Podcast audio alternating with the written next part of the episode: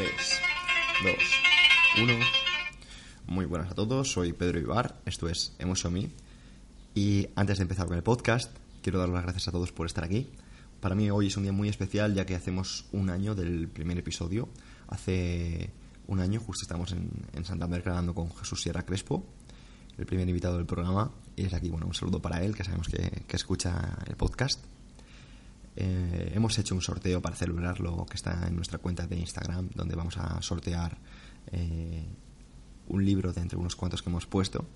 Así que nada, si escuchas el podcast, pues dale caña porque te puede tocar un libro. El podcast de hoy viene a colación de, de una pregunta que me hizo una seguidora por redes sociales, en el cual me decía como que cómo podía sonar humilde cuando criticaba la media, que que era algo que le llamaba la atención. Y bueno, pues hoy he hecho un, podcast eh, en colación a ello. Me he basado un poquito en, en 12 reglas para vivir de Jordan B. Peterson. Y bueno, pues he desarrollado pues una idea que tengo a nivel personal, que creo que muchos ya conocéis y compartís también, que es la siguiente. Si eres la persona que más te exige, te va a dar igual lo que los demás esperen de ti. ¿Qué significa esto? Significa que demasiadas personas hoy en día hacen cosas esperando una respuesta del mundo. Si tú haces las cosas porque tú quieres, a ti te da igual que haya personas que te digan cosas como ay, es que no me suenas, no me suenas humilde o es que suenas muy prepotente. Te la va a sudar, porque tú no haces nada esperando una respuesta de nadie. Tú haces las cosas porque eres fiel a tus principios, porque tienes unos valores claros y porque tienes claro hacia dónde vas y sobre todo hacia dónde no vas. Y es que si eres una persona que te exiges todos los días, que sepas que muy pocas personas te, te pueden decir algo.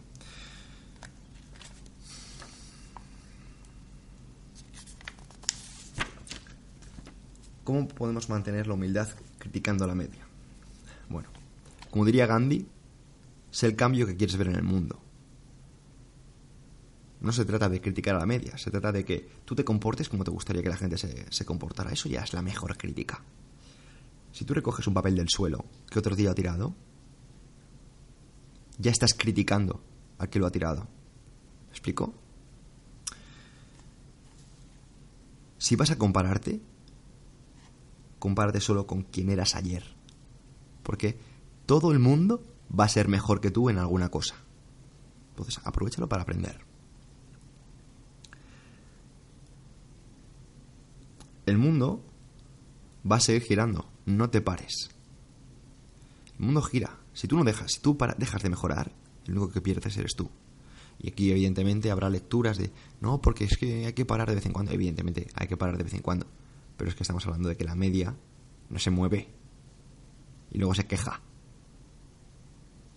Claro que hay que parar. Hay que tomar aliento y seguir. Hay que descansar para seguir más rápido. Hay que afilar el hacha. Solo, yo creo que si sigues el programa sabes un poquito la idea. Pero evidentemente tienes claro que como te pares, te quedas atrás. Una de las ideas que, que más me gustó leyendo hace poco a, a Jordan B. Peterson son unas basadas en, en Carl Gustav Jung, que es un psicólogo, un psicólogo profundo suizo de, de, de primeros de, de siglo pasado, que desarrolla, yo creo que una de las máximas, o la regla de oro, como diría Napoleón Hill, y mucho más atrás, Jesucristo. Trata a los demás como te gustaría que te tratasen.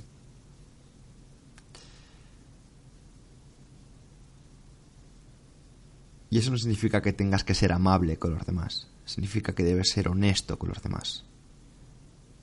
Fiel a ti mismo y honesto con los demás.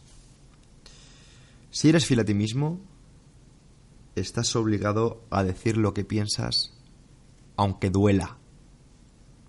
No haces ningún favor bailando el agua a nadie. De hecho, a corto plazo, eso puede parecer funcional, pero a la larga solo les estás poniendo más piedras en el camino. A mí no me gustaría que alguien me bailase el agua o que me adulase. Otra cosa es cuando una persona te dice, te admiro por esto, por esto y por esto. O me gusta cómo haces esto. O gracias por este motivo.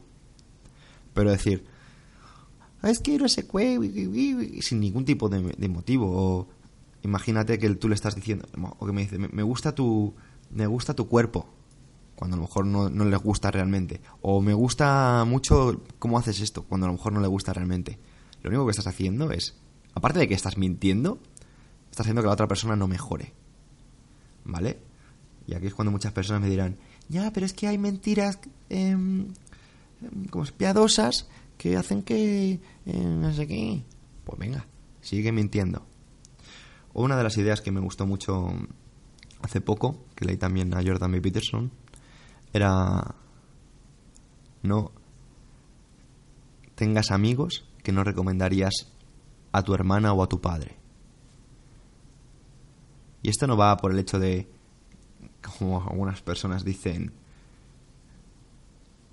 es que este amigo es, tiene este humor y mi hermana tiene este humor distinto. No, no va por cosas de humor, va por principios. ¿Por qué? Porque estás reforzando positivamente a una persona que si no fuera porque es tu amigo, no estarías con esa persona. Entonces, no estás haciendo un mundo mejor. Estás reforzando una conducta que no quieres ver por otra parte. De la que te, de la que te quejas y de la que criticas cuando lo ves en otras personas. Así que, por favor, si eres fiel a ti mismo, estás obligado a decir lo que piensas, aunque pueda doler. No hacerlo significará fallar a uno de los principios básicos de la humanidad. Tratar a los demás como te gustaría que te tratasen a ti.